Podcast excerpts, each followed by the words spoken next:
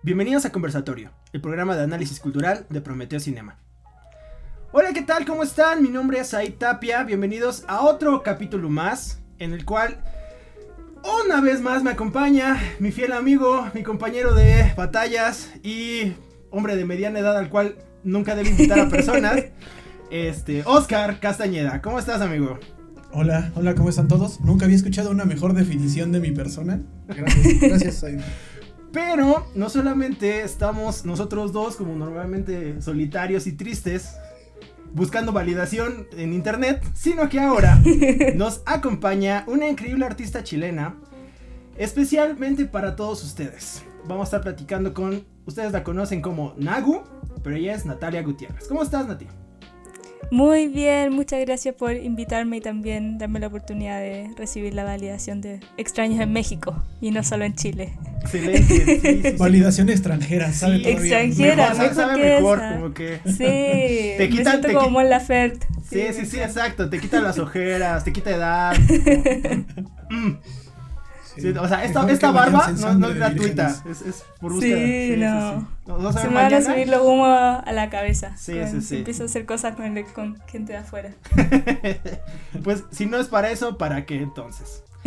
Nagu, pues Pero muchas, muchas gracias por invitarme. no, gracias a ti por aceptar, de verdad, este, pues el seguimiento y todo ha sido como muy muy padre y era también algo que queríamos hacer, empezar a abrir este espacio como para poder eh, platicar del trabajo y de la trayectoria como de más artistas y sobre todo pues artistas independientes que ahorita están como creciendo y generando como cierta influencia porque no es para, para otra cosa pero justamente lle- llenando más humos a tu cabeza conocemos justamente el círculo en el que nos, nos- Por favor, sí. el círculo en el que nos movemos, conocemos bastantes admiradores tuyos, ¿sabes? O sea, y de los cuales les comenté, oye, ¿qué crees? Voy a tener una entrevista con Agu. Y sí fue como de, ¿qué? Básicamente como en ese tono, en- como fa Sí, sostenido. así de agudo. Ajá, exactamente. Entonces, sí hay como, sí tienes bastantes seguidores aquí en México, ¿sabes? Entonces, es, e- es un gusto poder este, intercambiar como, y tener este espacio contigo el día de hoy. Estoy muy, muy feliz. Yo, de hecho, soy muy fan en general de la cultura mexicana. Nunca he ido, soy como. La pobreza me la- no me lo ha permitido, pero.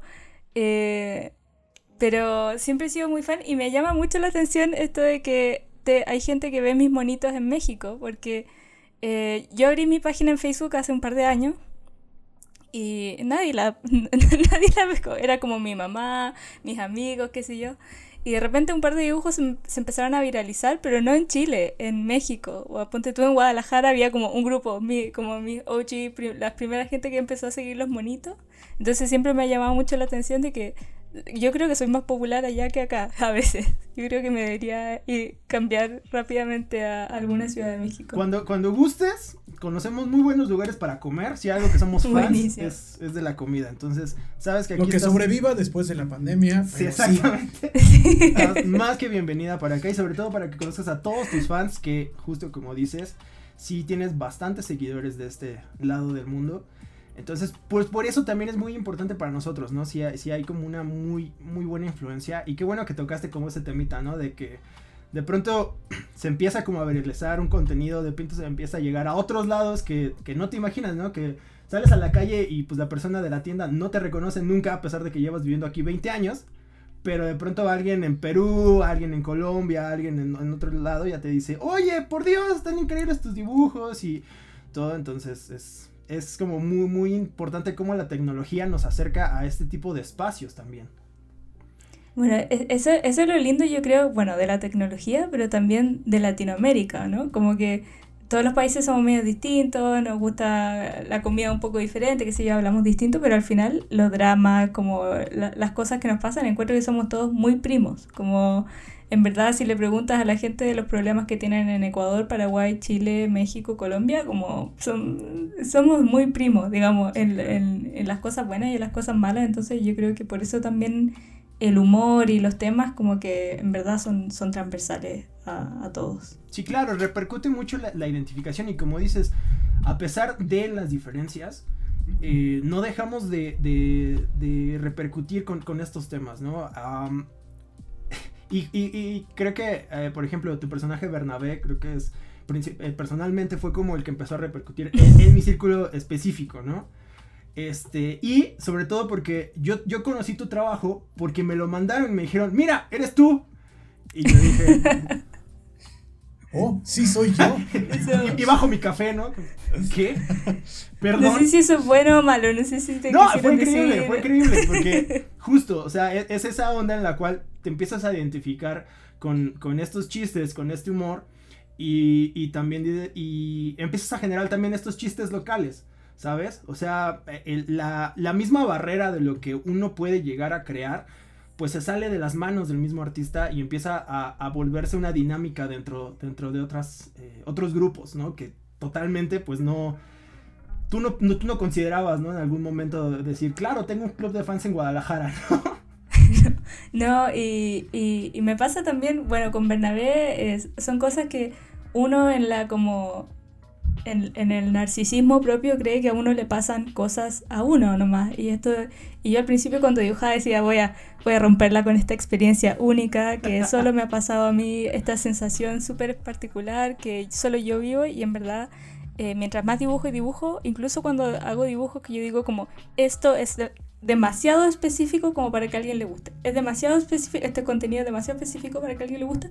Igual, incluso más ahí, eh, si la experiencia son universales. Entonces, así como tú, Bernabé, yo también, o sea, para, ese soy yo, yo, me lo dibujo a mí mismo un poco para reírme de mí, pero eh, ha salido mucha gente así como yo soy Bernabé, o sea, de las 8 a las 10 de la mañana, yo como soy ese personaje. Eh, claro, todos somos Bernabé en algún momento de nuestra...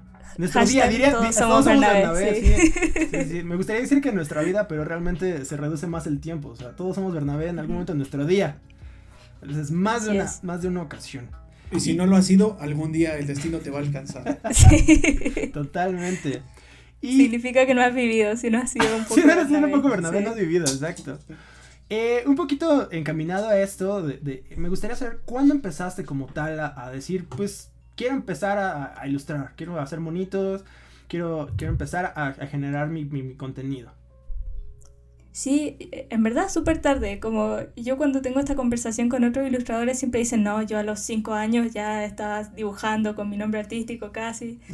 Para mí fue muy distinto, a pesar de que siempre me gustó, no sé, hacer el Pikachu y Goku en el cuaderno, como todo Clásico, el mundo, como todo buen artista que se respeta. Sí, es parte, partí con Goku y con Pikachu, pero la verdad es que empecé a hacer monitos cuando terminé mi carrera, la universidad y todo, y no sé si a ustedes les pasó, pero salen de esta como estructura eterna, como de años y cursos y todo, uno sabe lo que hay que hacer y, de repente pasa abismo y, no hay trabajo y no estás trabajando.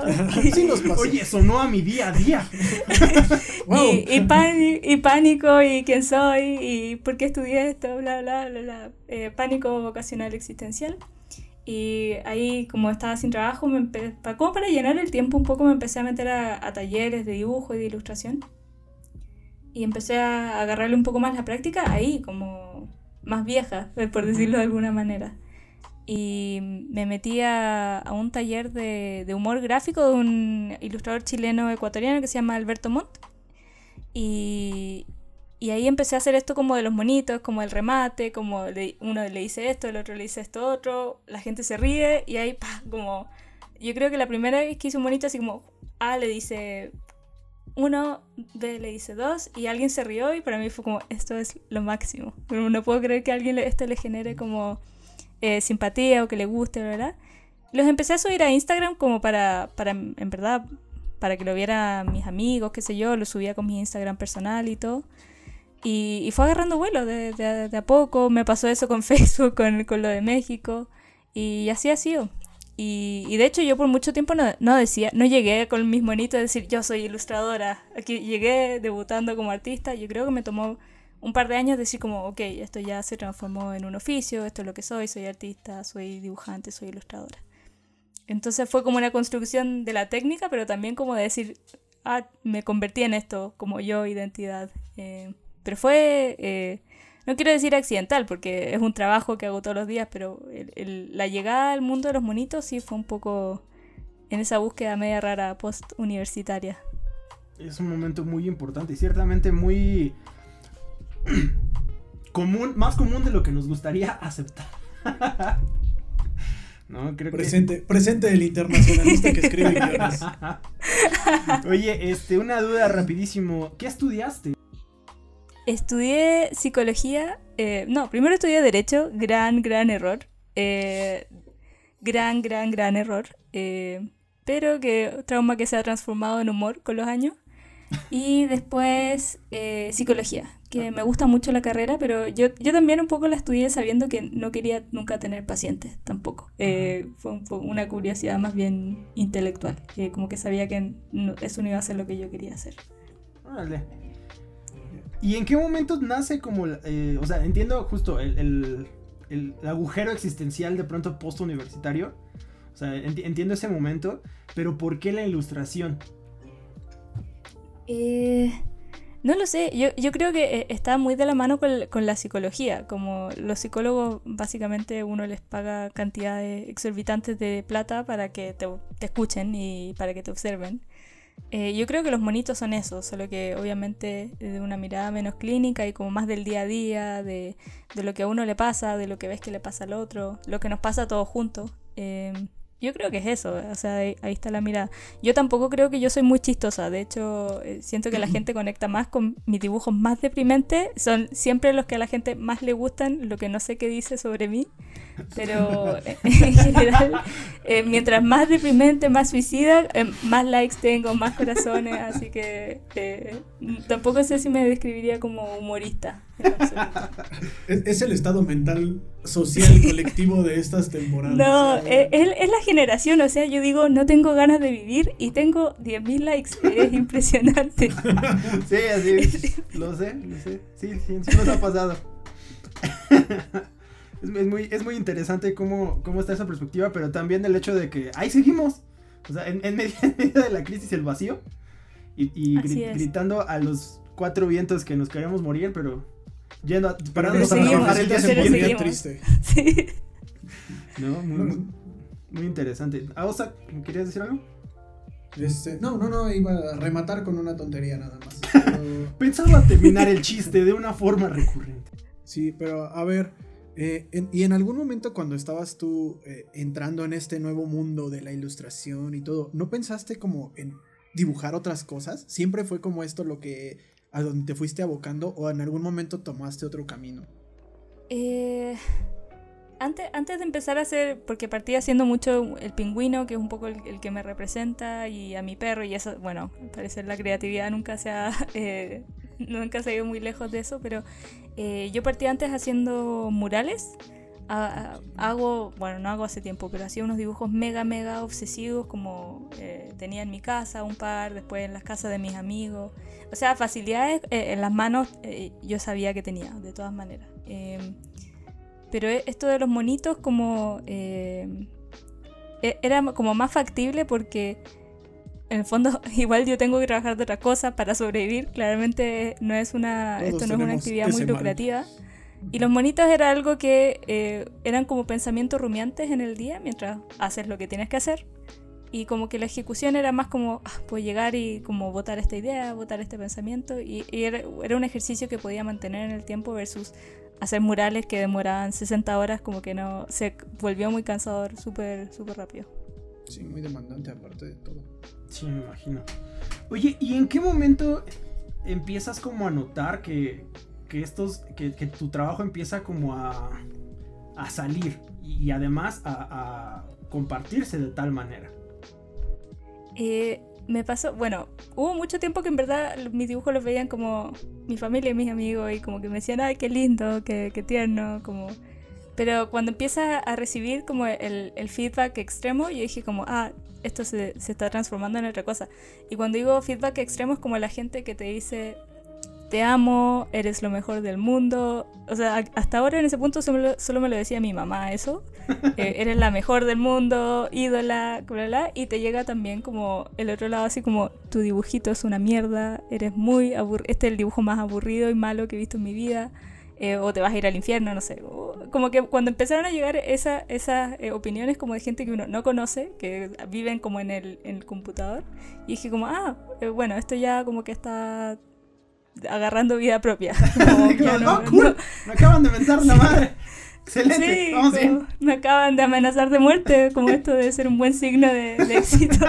Cre- Creo que estoy llegando lejos. Sí. Bien, está funcionando. Perfecto, ok. Y, y, este, es que sí es...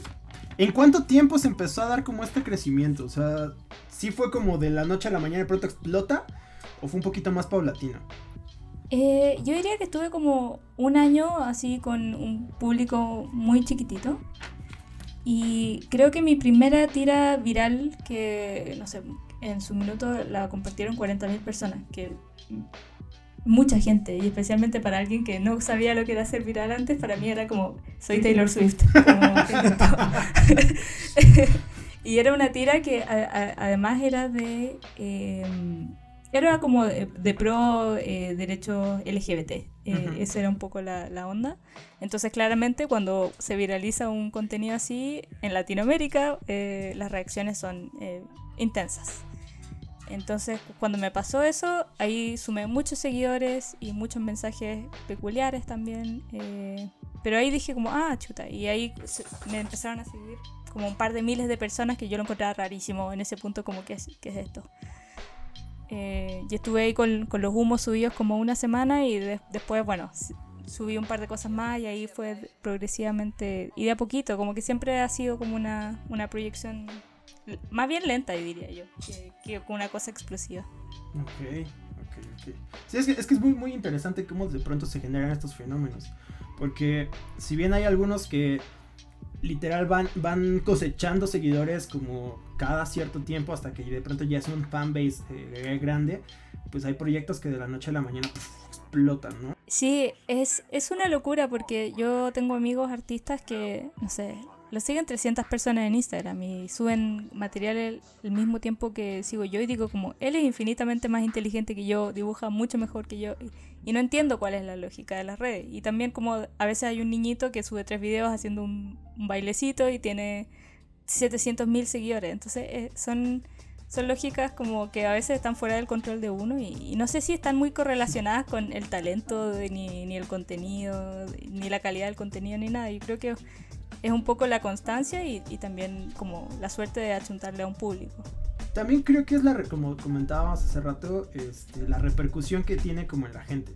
O sea, el hecho de que te identifiques, pues la lógica es como, ah, sí, claro, mira esto. Ah, mira, yo, super yo, ¿no? O sea, esta misma dinámica de, güey, eres tú, ¿no? O sea, es, es, es creo que es ese tipo de, de circunstancias. O sea, apenas eh, nos acaba de pasar. Tenemos una página de memes que está abandonada. O sea, ahí está. Y ni siquiera son nuestros memes. Es como, pues veo memes que me gustan, los guardo y los subo yo porque pues, están chidos. Hubo una que tiene 20.000 interacciones. Ni siquiera es nuestro, ni siquiera es nada. Y sabes, o sea, lo más que hemos llegado con un cortometraje son como a 600, ¿no? 600 vistas. Entonces, yo creo que no es tanto la, la, la, eh, la cuestión de talento. O sea, cuando un, un producto este, es bueno y, y logra este, eh, empatizar, pues sí, revienta y se mantiene, ¿no? Pero sí es mucho esta, esta, esta onda de cómo se identifica, porque al final era un meme de, ah, sí, yo en las clases, en las clases virtuales. Entonces, pues ya 30 mil personas dijeron, ah, ja, ja, ja, ja, ja, ja. Oh, sí, yo en las clases virtuales. Sí, Sí, claro. Y, igual, y, y- y, bueno, ustedes dicen como, no sé, me imagino que hicieron un contenido que ustedes encontraron muy valioso para ustedes, que lo quieren, y tuvo, no tuvo la reacción viral que uno le gustaría que todo el contenido tuviera, pero eh, igual siento que ha, ha sido una autoeducación como desligar el cómo yo percibo mis monitos independiente de los corazoncitos que le lleguen o no. Porque a veces subo cosas que digo como me encanta, como me habla mucho a mí, lo subo a 200 como versus como otros que digo como yo y mi perro como tomando el sol y como 10.000 likes. Entonces, eh, para mí también ha sido importante como no pensar como este dibujo es una mierda porque a nadie le gustó. O sea, sigue siendo, puede seguir siendo buenísimo. De hecho, acabo hace un rato subí una animación cortita de 10 segundos que estuve 10 horas haciéndola. Y, y creo, siempre esas cosas tienen mucho menos interacciones porque no, no, no son compartibles, qué sé yo. Pero como ahí está mi animación que amo mucho, que me tomó mucho trabajo, que hay como una cosa afectiva y como da lo mismo en verdad si le gusta a 100 personas o a 1000 personas o 10.000 personas, porque la verdad eh, da, da, un poco lo mismo al final. Sí, claro. No, y además es, es como muy importante, como dices, deslindar la calidad de lo que haces.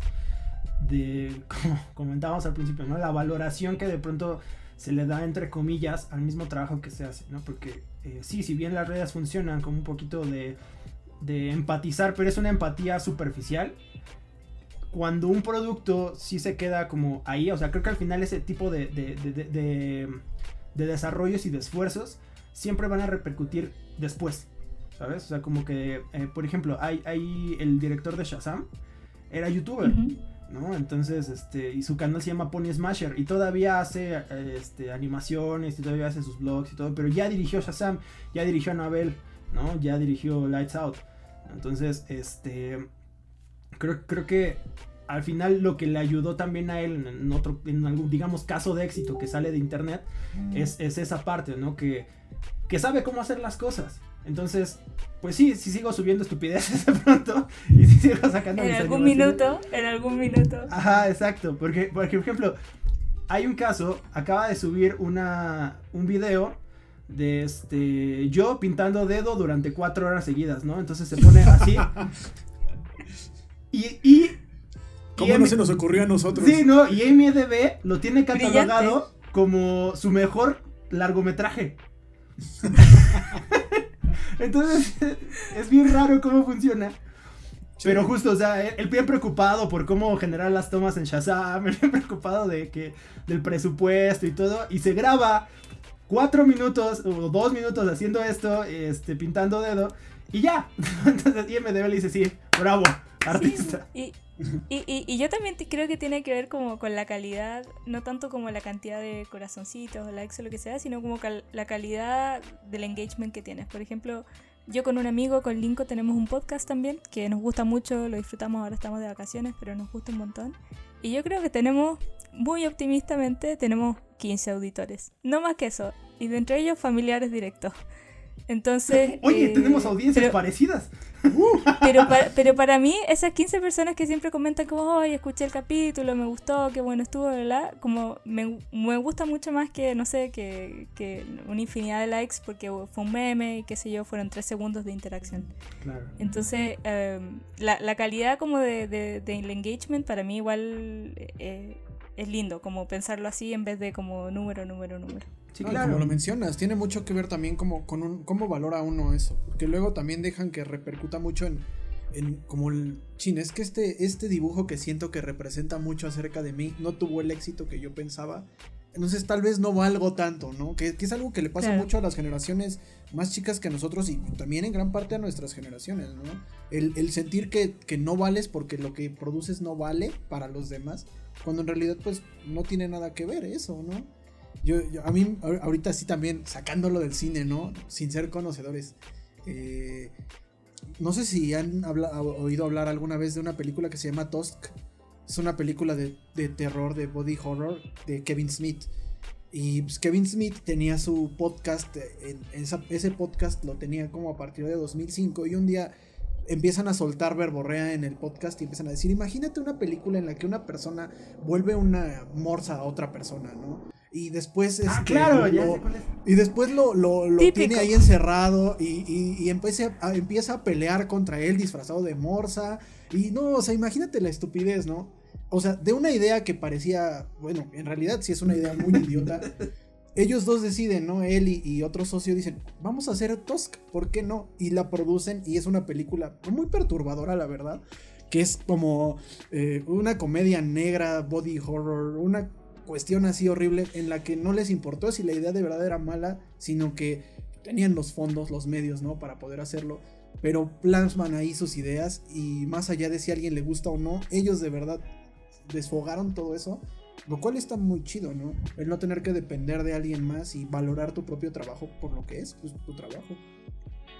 Sí, y especialmente en, en, la, en, la, en los oficios creativos, eh, en verdad si uno empieza a hacer dibujos solo porque sabes que le van a gustar a un grupo grande de gente, terminas haciendo, o sea, puede que esté bien como saber que hay veces que sabes qué es lo que va a gustar un poco, pero, o sea, siempre vas a ofender a alguien, siempre a alguien no le va a gustar, eh, puede que sea fome, aburrido para la mayoría de gente, pero si no, en verdad como el contenido sería el mismo, todo el mundo. Y yo creo que pasa un poco eso, como que los, memes son esos, como, eh, como bits de contenido, como con fórmulas medias mecánicas, como eh, imagen, esto, esto, pa, funciona y sale. Pero no vamos a decir que, bueno, los memes podrían estar en los museos, pero para mí no son el epítome del, del arte tampoco, porque eh, el arte que es más complejo y que le hace sentido como a, las personas, a veces en general resuena con poca gente. Em, eh, entonces como estar haciendo estos como diseños, como, ah, ¿qué puedo hacer? ¿Qué puedo dibujar para que a, la mayor cantidad de gente del mundo le guste? Como que, primero, ¿para qué? No, no hay muchos millones aquí, ese esfuerzo como de validación como que no tiene mucho sentido. Y segundo, como que se va perdiendo la identidad del artista, como que al final te estás transformando en una maquinita de satisfacción y si eres un producto nada más, ¿no? Más allá de si hay una expresión artística es nada más vender, vender o posicionar. Ya es un producto más allá de si es de verdad una expresión artística.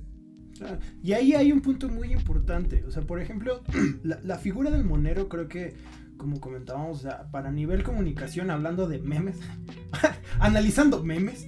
Este, Analicemos los memes, entremos en este tema. Analizando memes el tema que ocupaba Latinoamérica. este, eh, o sea, justo son síntesis de información. Veía, por ejemplo, hace poco un programa, hay un monero aquí en México que se llama Rapé. Y, este, y él comentaba, o sea, ¿tú crees que los memes son tu competencia? O sea, porque nos enteramos de información a veces ya a partir de esto, ¿no? O sea, este, hay, hay muchísima, por ejemplo, yo di mucho seguimiento a a, las elecciones gracias a memes. Y también ahora lo que pasó en la constitución ahí en Chile, también mucho fue gracias a memes. Me enteré antes por la cuestión de memes. Yo todo lo que sé de AMLO lo sé por un meme. Exactamente, ¿no? O sea, así, así es como de pronto son nuestras nuevas, este, mensajes de humo, ¿no? O sea, llegan, llegan muy rápido, llegan muy concisos. Y lo que él comentaba es, es que no, o sea, el, el, meme no es la competencia del monero, ¿no? Porque al final también nosotros estamos buscando un impacto distinto, ¿no? A mí me cuesta una semana generarte el contenido para el próximo periódico, analizando y, diseñando como este, este proceso. Y sí, ya hubo como 40 mil memes literal al respecto de este tema y ya se llegó, pero no es lo mismo, no, no, no, se, no se intenta buscar este, esa situación. El único problema es de que al final sí competimos contra, contra la misma carga, ¿no? Porque al final, si bien no, no tiene el mismo fin, sí entra dentro de la misma carretera de información. Entonces, para que te llegue, para que reciba un feedback y para que impacte, porque creo que al final eso sí es lo que eh, uno como artista está buscando. Si bien no es como tal la aprobación, si intentamos generar un impacto de comunicación ¿no? dentro de lo que hacemos. Entonces, ahí creo que sí habría una, eh, un punto importante, ¿no? La misma competencia de, del meme, ¿no? O sea, es como de, pues sí, sí estoy competiendo contra 40 mil eh, mini mensajitos. Entonces, ¿cómo, cómo, ¿cómo lo hago? Porque sí es importante decir esto, sí es importante sacar esto.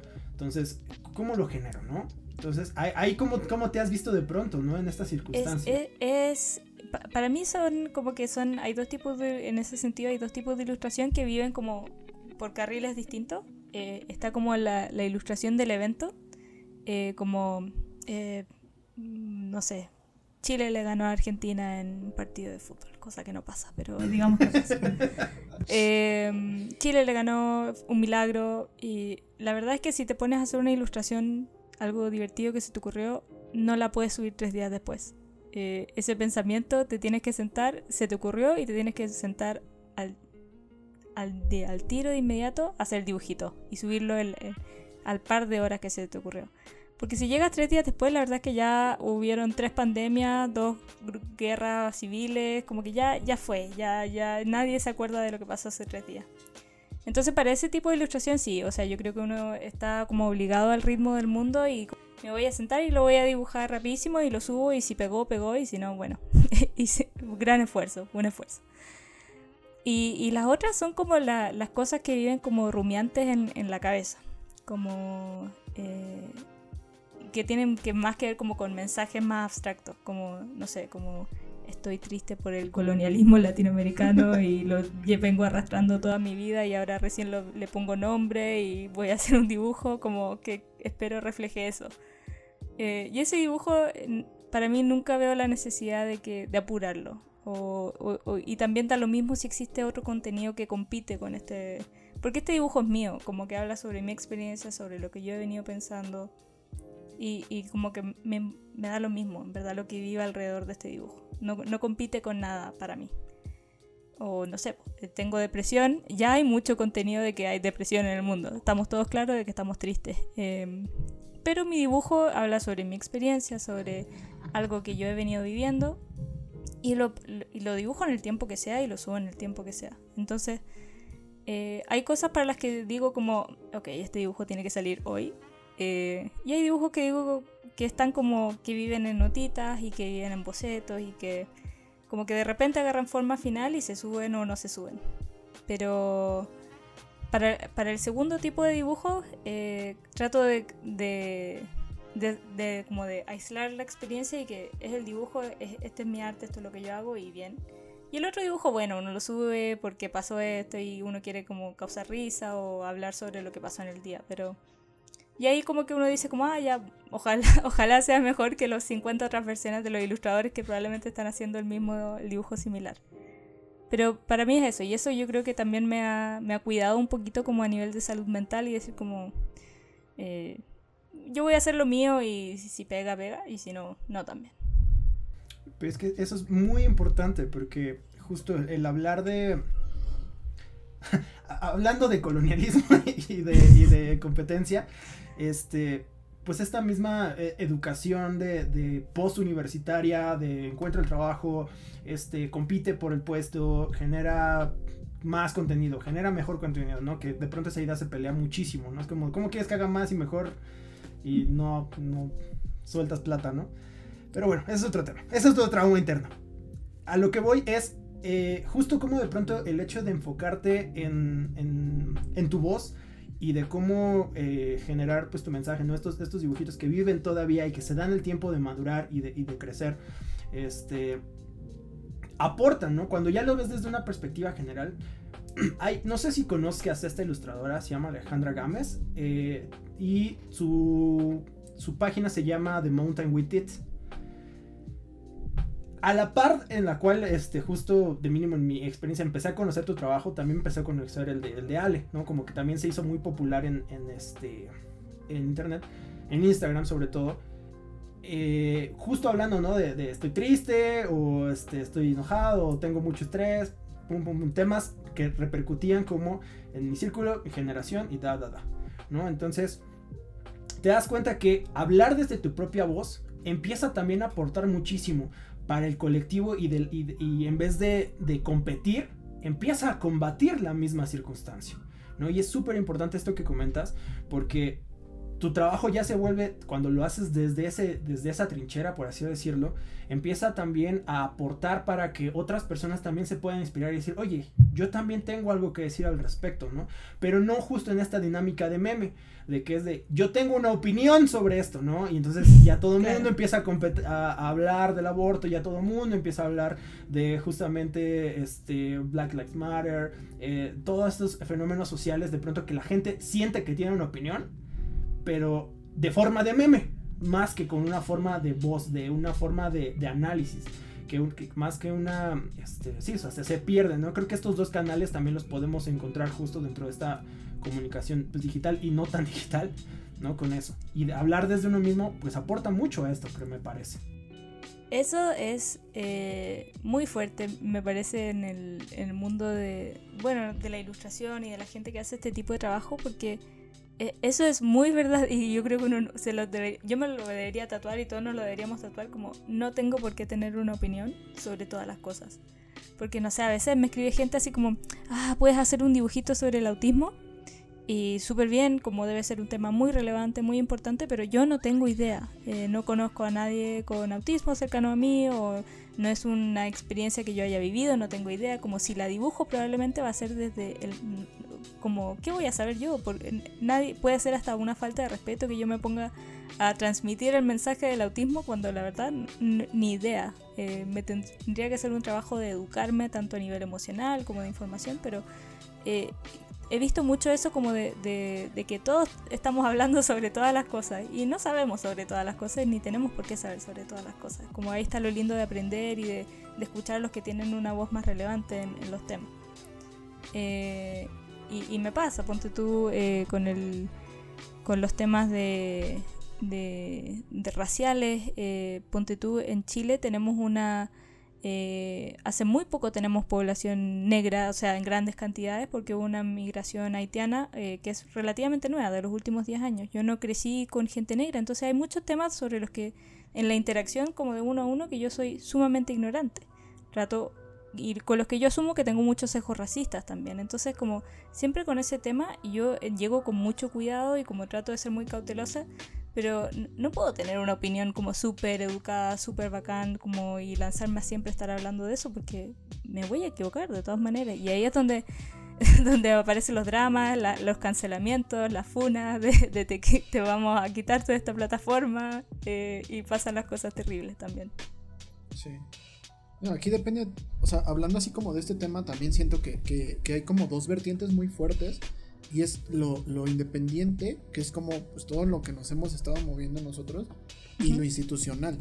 O sea, porque también hay muchos moneros, muchos ilustradores, que ya van como en, otra línea, por decir, y que también tratan de, manejar agenda y, y, plantar agenda. Por decir, yo creo que hay una línea muy muy fuerte entre ilustradores independientes y cosas que ya son monumentales como Pictoline, ¿no? Más allá de si están tratando de, pues sí, ¿no? De abrir una nueva manera de, ver las cosas, de informar a la gente a través de una ilustración, de una infografía, de lo que sea. Es, es ya otro tipo de contenido.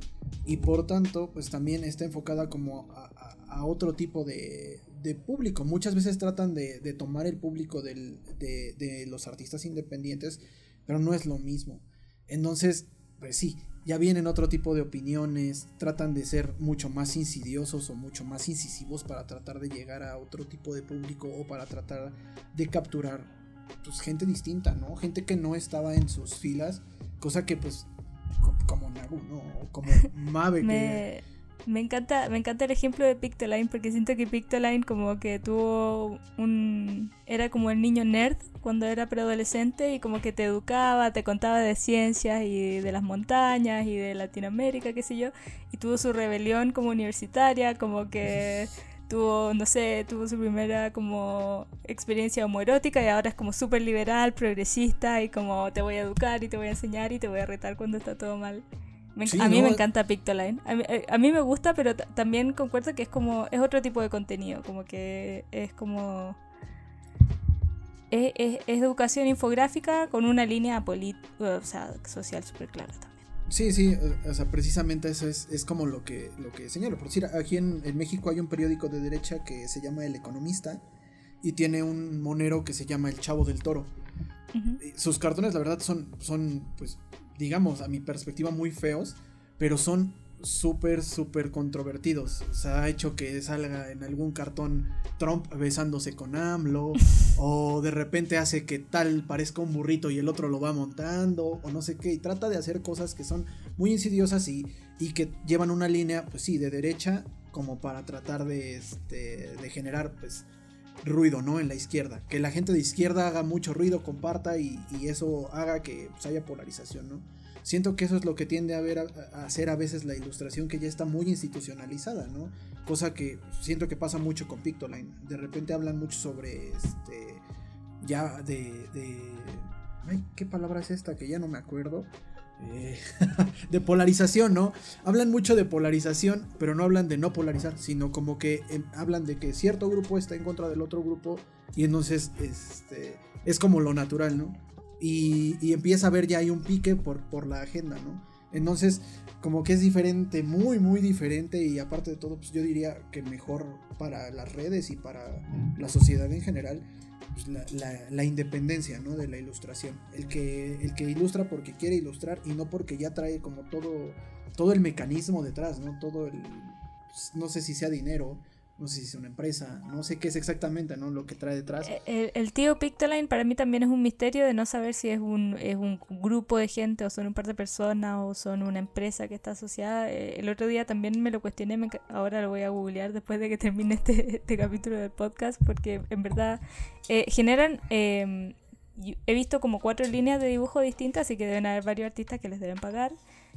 generan contenido muy muy rápido animaciones muy, muy rápido. O sea que ahí hay plata. Porque no sé, me acuerdo para el mundial.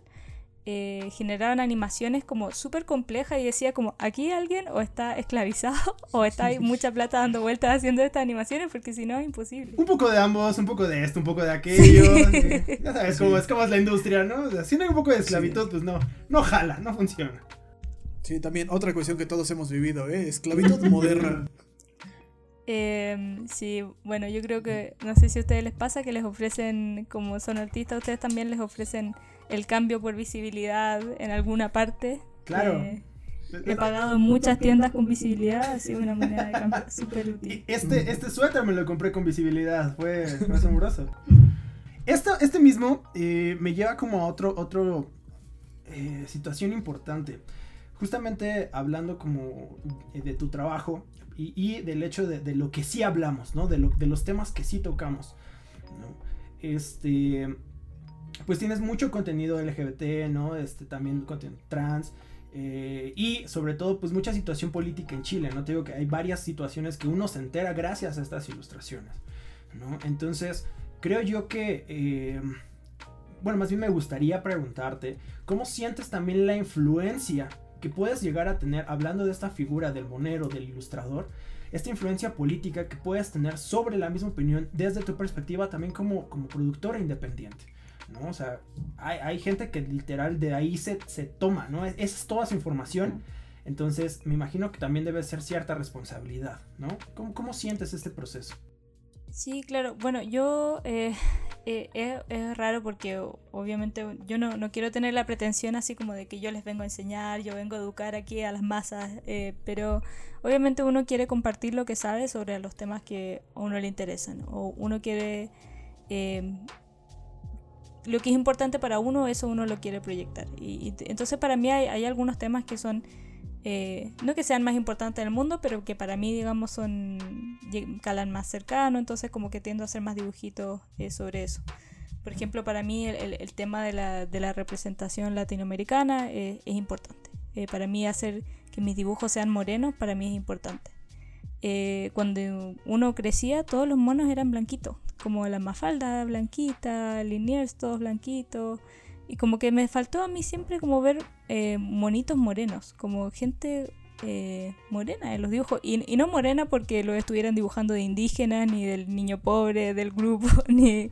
entonces esas cosas a mí me faltaban, decía como, bueno, sí, siempre mis monos van a ser en su mayoría morenos. Y también los temas LGBT para mí son importantes porque hay mucha gente LGBT en mi vida, hay personas trans en mi vida. Eh, y como, bueno, son temas que yo creo entender desde mi vereda y desde los que puedo dibujar con algún grado de confianza y con los que tengo mucha convicción también. O sea, no creo que me levanten un año más así como, ah, no, la verdad es que creo que no estaba bien, tan bien. Como que tengo algún grado de, de certeza, a pesar de que obviamente uno no tiene certeza sobre nada, y que son temas sobre los que nunca creo que vaya a cambiar de opinión.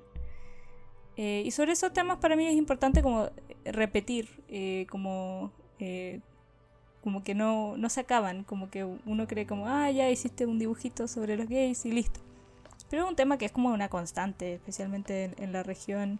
El tema de, de, del abuso indígena también es una constante que tiene décadas y décadas y décadas. Entonces son temas que, que me gustan, que, que me llegan un poco más de cerca y que no tengo la pretensión de, de, ser la que lo sabe todo sobre los temas, pero sí creo que por lo menos tengo una mirada donde tengo experiencias, creo que entiendo un poco más y, desde ahí dibujo. Eh, y si a alguien, alguien le sirven, a alguien le hacen sentido, súper bien. Pero eh, no, no, me veo haciendo infografías eh, sobre, sobre cosas. O a, a, veces a lo más hago como, bueno, aquí hay 10 películas sobre el tema, como ojalá que las vean. O aquí hay una persona que sabe, o escúchenlo, pero no sé si va a ser nunca mi, mi parada así como esto es así, así, así y por esto, estos motivos. Eh, creo que no, no soy la persona yo para hacer eso, o sea, soy psicóloga que hace monito, no, no soy experta en, en nada más que eso.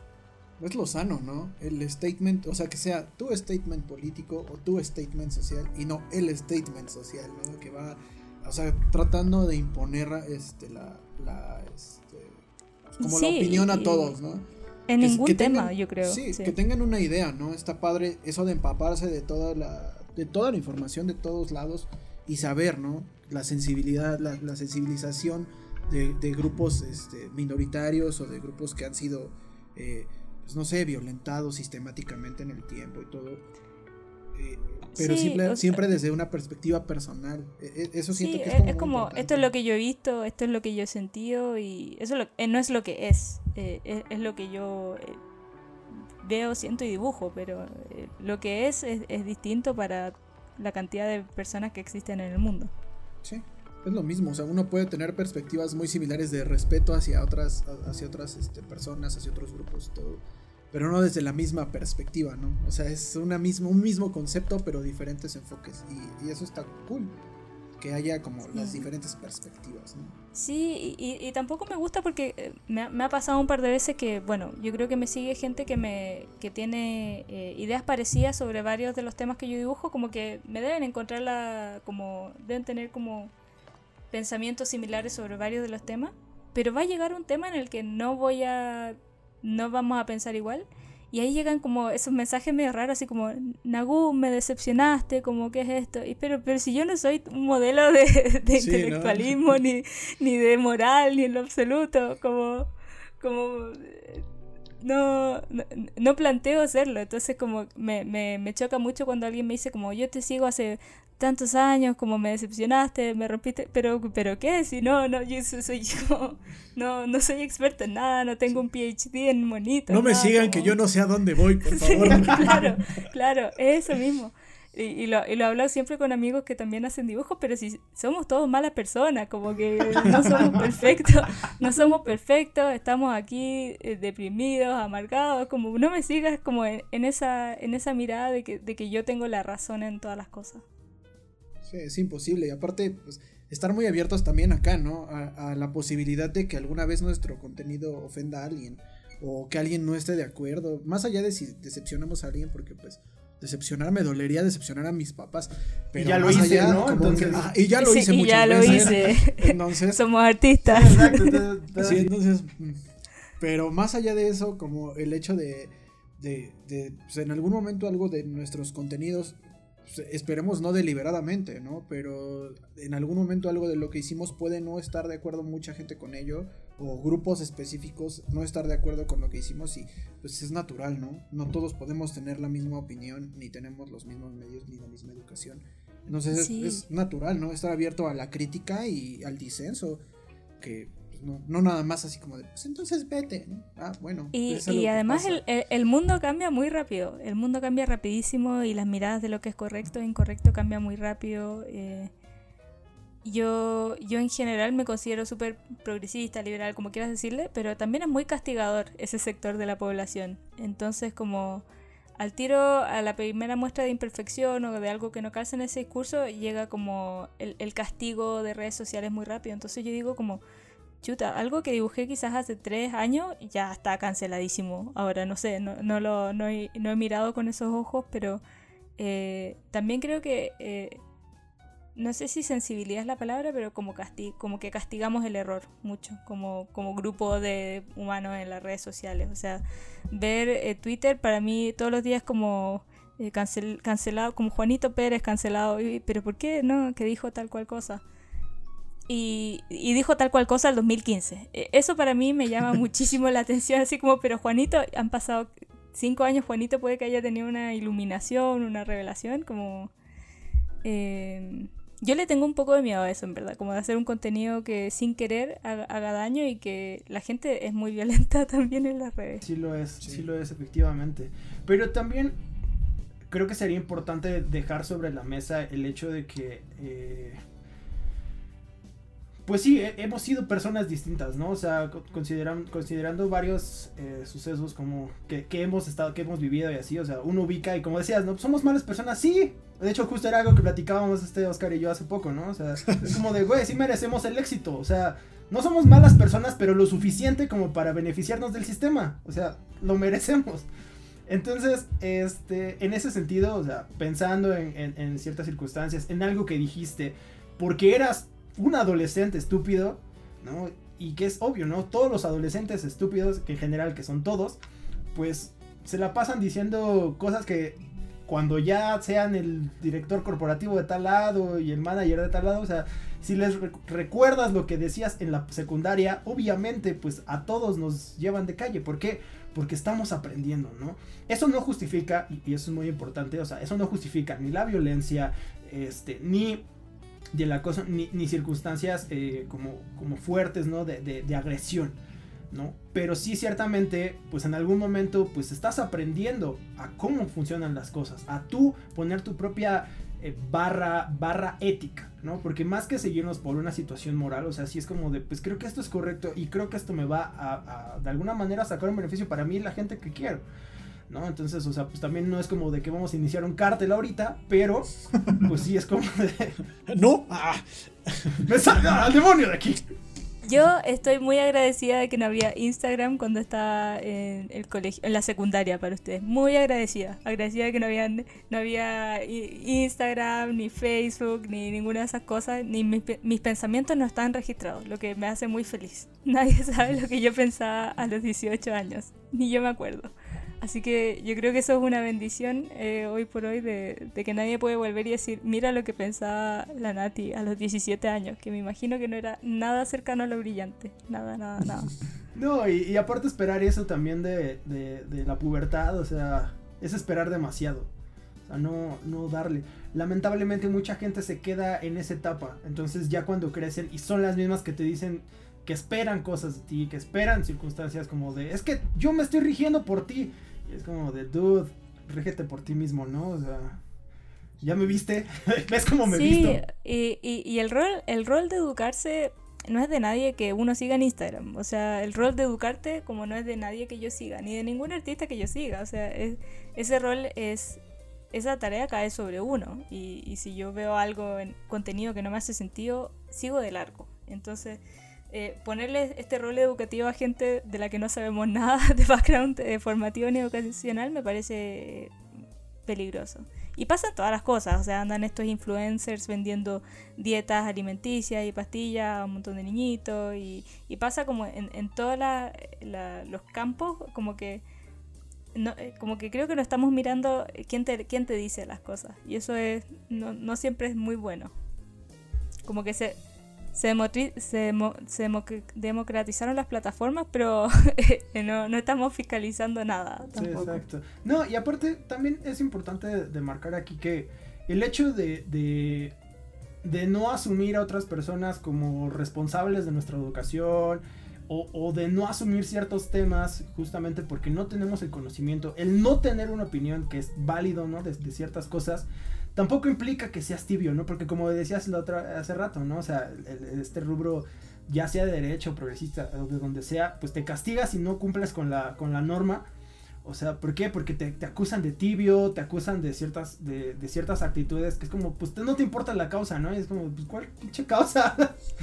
Estoy intentando. Yo quiero vivir, quiero vivir. Solo, solo quiero vivir. Eh, en Chile eso fue terrible el año pasado porque tuvimos, bueno, todo el estallido social y Chile se polarizó un montón. Entonces, o todos eran fascistas o eras comunistas. Y cualquier persona que dijera, pero existimos los, los del, como hay una cosa al medio, como hay un gris que tiene que existir, no podemos ser todos unos, como, unos comunistas o unos fascistas nazis, como y, pero si decías como, hey, pero él está un poco al medio, en verdad, te dicen como, no, tibio, como, no, no O estás aquí o estás allá, por favor. Estás aquí o estás allá, como, decide, decide, decide. Em, y eso es muy peligroso, y eso pasa, y, es muy peligroso, encuentro.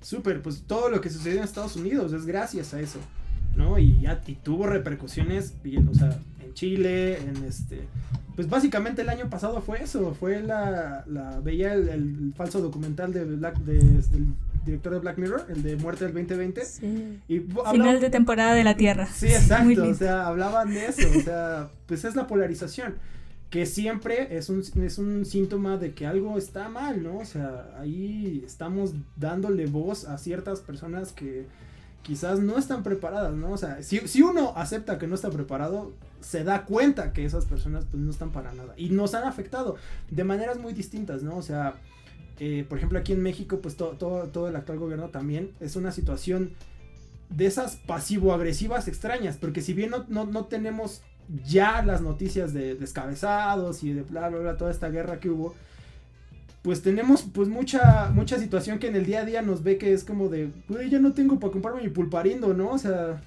¿qué está pasando? ¿No? O sea, son, son situaciones muy pasivas, pero pues que exacto, pasivo-agresivas, porque te das cuenta que la misma polarización, que las mismas situaciones, a pesar de que estén algunas silentes, pues te están afectando en tu día a día, ¿no? Y justo los que estamos como en esos grises, porque al final, te digo, sí son muchos, son, son, son varios grises en medio, que dices, changos, pues, ¿qué, qué hago, no? O sea, ya no, no, no, me dan ganas de opinar tampoco, ¿no? O sea, si de por sí no quiero hacerlo, pues menos. Ahora todavía menos. Sí, y, y siento, bueno, y, y como me pasa mucho en Latinoamérica que como o tenemos que elegir el extremo más terrible y cuando nos convencemos de que ese extremo más terrible es terrible, todos colectivamente dicen, bueno, elijamos al otro al, al, terrible que está al otro extremo. Es, esa es la única opción racional que tenemos ahora. Como, y, y, lo veo, por ejemplo, ahora en Chile vamos a votar eh, presidente eh, a final de este año. Y ahora mismo tenemos un presidente el peor del mundo. Como un como mega hipermillonario, empresario terrible, nefasto, que lo hace muy mal. Pero bueno, e, en vez de decir ahora como elijamos un candidato razonable, como que haga buena gestión, que sea una persona moderada, que es lo que nos hace falta, es como no, vamos a elegir el completo opuesto extremo a esta persona, como elijamos al comunista más comunista de todos y esto, esto es lo que nos va a resultar. esto es lo que va a resultar. Traigan la Ouija porque queremos a Lenin aquí. Ha funcionado los últimos 100 años, lo hicieron el padre de nuestro padre y su padre antes que ellos. ¿Por qué debemos de cambiarlo? Y siento que Latinoamérica es como que vivimos en esto, como este apuesto no, ahora sí que sí, ahora sí que sí es el tiempo del neoliberalismo. Y cuando eso resulta, no, no, ahora sí el comunismo. vamos para ese lado. Claro. Me gustan, a mí me encantan las opciones aburridas. Voy a, yo me comprometo a votar por el candidato más aburrido y desabrido que tenga Chile a final de año. Ojalá, ojalá. Esperemos que todo bien. y, es, y es un chiste, es un chiste muy cruel. Porque si al final es un sube y baja, es como un barco hundiéndose, o sea, es como de... Tiene dos agujeros de los dos lados, entonces pues corremos de un lado a otro para no hundirnos, pero pues de todos modos se le sigue metiendo agua a esa madre. Entonces sí es como bien complicado, bien... Y como tú lo acabas de decir, todos estamos en el mismo barco. Afortunadamente o lamentablemente todos estamos en el mismo barco y a todos nos toca un poquito de esa agüita que se va metiendo al barco. No, güey, lo peor es de que nosotros somos los músicos del Titanic, o sea, tenemos que seguir amenizando este, esta catástrofe. Sí, sí, sí, tenemos que seguir entreteniendo a la ah, Bueno, vamos a hacer un poco de humor mientras todo se va a la mierda. voy, a hacer mis voy a hacer mis monitos mientras todo colapsa. ¿Todos bien? ¿Todos bien? ¿En orden? Ok, comencé, seguiré dibujando. Disfruten este, disfruten este corto mientras la economía se va al carajo, por favor. Sí, o sea, al final de son de esas cosas que uno dice, la, otra cara de la moneda, ¿no? O sea, pues sí, sí tiene mucha influencia y, y situaciones al final cuando uno genera la voz, pero también de pronto como que nos ignoran, pero tenemos que seguir ahí. O sea, es como de no te detengas, pero no te haremos caso. Pero no te detengas. Sigue, sigue trabajando. Es el precio que tenemos que pagar. es muy triste, muy triste. Pero. Pues bueno, o sea, creo que al final. Eh, de, las cosas que se pueden rescatar son este tipo de interacciones al final. El hecho de, de generar este tipo de espacios, el hecho de generar estas interacciones, como dices, ¿no? Son nuestros 16 escuchas, pero pues que dicen, oh, vientos, ¿no? no nuevo contenido, ¿no? Estamos generando este, nuevas cosas para, para ellos. Y, y, que hace unos años era impensable, ¿no? También viendo ahora rompan todo este también que estaba en Netflix, fue como de, sí, claro, o sea, antes era muy raro, ¿no? De pronto, muy, muy se sentía muy extraña esa interacción entre Latinoamérica, ¿no? Y siempre ha habido como esta conciencia colectiva de, sí, claro, somos super unidos, ¿no? Y de pronto, este, me ha tocado ver como eh, gente que de pronto sí le tira como hate a los venezolanos, hate a los ecuatorianos, ¿no? Y, sí es como de... Man, somos todos lo mismo. Ajá, sí es como, si ubicas que todos somos morenos? Solo nosotros podemos decir que somos todos lo mismo. Si lo dice un gringo, en verdad me lo voy a tomar muy mal. pero nosotros podemos decir que somos todos lo mismo. Sí, además, eh, además, además. eso lo hablaba con alguien como eh, en Chile tenemos, bueno, me imagino que en todos los países de Latinoamérica, pero están llegando muchos venezolanos. Y decía, pero y, me, da, me, da, mucha risa cuando alguien dice como que se queja, que cuando alguien lo dice como una queja, y dice, pero hey, en los 70 estaban todos los chilenos volando a Venezuela, a Caracas, escapándose de una eh, dictadura de derecha, y, y cómo tu memoria va a ser tan cortita de que vamos a seguir en esto, es Latinoamérica, no, no le tengo mucha fe, entonces probablemente vamos a seguir décadas para aquí y para allá, dependiendo de los gobiernos que nos toquen, pero em, me parece muy arrogante em, mirar la inmigración latinoamericana entre nosotros con ojos como de superioridad, porque no, no. Sí, no, nada, nada que ver. Si todos hemos sido el refugio de algunos otros en algún momento, entonces no es como no es como que podamos estemos en una posición de poder decir ese tipo de cosas de no, es que ustedes están mal y nosotros bien. Amigo, todos hemos andado así dando vueltas de aquí para allá, nada más. Por eso somos todos iguales, porque somos una masa de gente que ha estado dando vueltas. Son, como de esos, este, igual romances de, de, preparatoria, ¿no? O sea, ya anduvimos todos con todos, ya cuál es el problema, nos conocemos. ¿Por qué, por, qué, ¿Por qué nos ofendemos? ¿De qué nos ofendemos? ¿Ya de qué? Ajá. ¿Qué nos queda?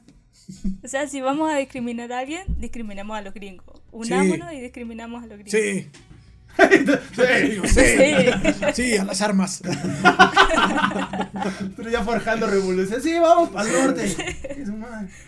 Esto lo vamos a tener que editar para que no nos cancelen sus sí, no, no, norteamericanos. O sea, justo este comentario en 15 años donde ya donde Biden genera el hecho de no, es que nosotros somos pobrecitos, lo que nos dejó Trump y, y a todos digan, sí, pobre estadounidense, sí, la neta, sí. Esto, así como, como estos podcasters que dijeron en algún momento. ¿Cómo osaron discriminar? Señoras y señores, los funaron. sí, exacto. Pero mira, esto solo demuestra dos cosas. al final sí somos malas personas y está bien.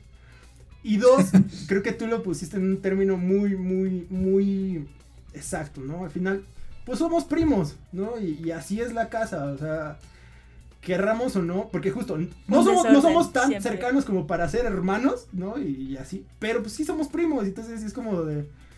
Se genera interacción, se conoce, sabes que puedes ir a pedir varos si, si lo ocupas, este, quedarte, crashear ahí dos, tres días cuando te quedaste sin chamba, ¿sabes? Ese tipo de relaciones de primos, entonces se me hace muy importante y se me hace una situación que también se debe de alimentar, ¿no? Y que tenemos este tipo de herramientas como para seguir distribuyendo, ¿no? Entonces, desde nuestras trincheras y de nuestras ondas, creo que, pues sí, no, no perder la voz y no perder la convicción de, de, de preocuparnos por, por nuestro contenido, ¿no? Al final, pues sí, en algún momento, esperemos, alguien va a llegar y decir, no, pues te ofrezco tanto por este, pero solamente tienes que decir esto. Y ya dices, pues bueno, lo pensaré, ¿no? Pero pues, son cosas, uno tiene que comer, ¿no? Entonces... Bueno, si está escuchando el director de Pictoline, que, que diga que igual de todas maneras estoy disponible para trabajar y hacer infografía si es que se presenta la oportunidad, que esto no sea un obstáculo para esa oportunidad. Que mi opinión personal, que quiero dejar muy claro que me la puedo callar. Mis, mis opiniones no están peleadas con mis ganas de comer, entonces, por favor. Exactamente. Pues bueno, se nos ha acabado el tiempo. Nago, muchísimas gracias. Creo que fue. Muchas gracias a ustedes. Lo pasé muy, muy bien. Me reí mucho. Qué bueno, esa es la idea. Una gran conversación de domingo. Sí, muy buena, muy, muy buena para. O, o, qué día sale esto para decir que fue así? Esto fue conversación de domingo en. ¿Jueves? ¿Cuándo entró? jueves, sí, jueves. ¿Qué día Gran conversación de jueves. Sí, fue muy ¿qué evidentemente día es hoy? Hoy, evidentemente, es jueves. No es domingo, no es domingo de hace tres semanas, es jueves grabado en vivo. Claramente. Este, una gran conversación de, jueves por la tarde noche. Entonces, sí, sí, sí. Porque así hacemos las cosas, ¿no? En vivo, como va. En vivo, sí. Gran gestión. Rapidísimo. De verdad, muchísimas gracias. Fue una muy gran conversación. Eh, sacamos muchísimas cosas importantes que también creo que nosotros nos llevamos para, para seguir creando y haciendo cosas. Y pues muchas gracias a ti por aceptar la invitación, por estar, tener este, el tiempo y la, la dedicación. Y pues la verdad te deseamos que sigas teniendo muchísimo éxito, que sigas creciendo muchísimo, que Pictoline pronto te ponga en sus filas, este, o algo parecido, ¿no? Algo, o algo derivado. Eh, sabes que cuando quieras eres bienvenida aquí en México. Esta es tu casa. Sí, sí, claro. O sea, muchos lugares. La casa de los primos. La casa de los primos, exactamente. Sí. Entonces, este también conocemos varios lugares clandestinos donde beber, entonces está, está cool. Sí. Buenísimo. Voy a compartir esto en mis redes porque quiero que la gente en Chile crea que yo la estoy rompiendo en México. Así tiene que ser, ¿no? Y lo estás haciendo. Y realmente, realmente la verdad es de que sí la estás rompiendo en México y en muchas partes del mundo y espero que siga siendo así, ¿vale? Muchísimas gracias, Nati. chicos. Muchas, muchas, muy muchas gracias. Chao, chao. Cuídense. Gracias, Nati. Gracias a todos. Y Oscar, gracias. Y pues esto fue conversatorio. Muchísimas gracias, saben. Eh, síganos en redes sociales. Y nos vemos en el próximo episodio. Hasta la próxima.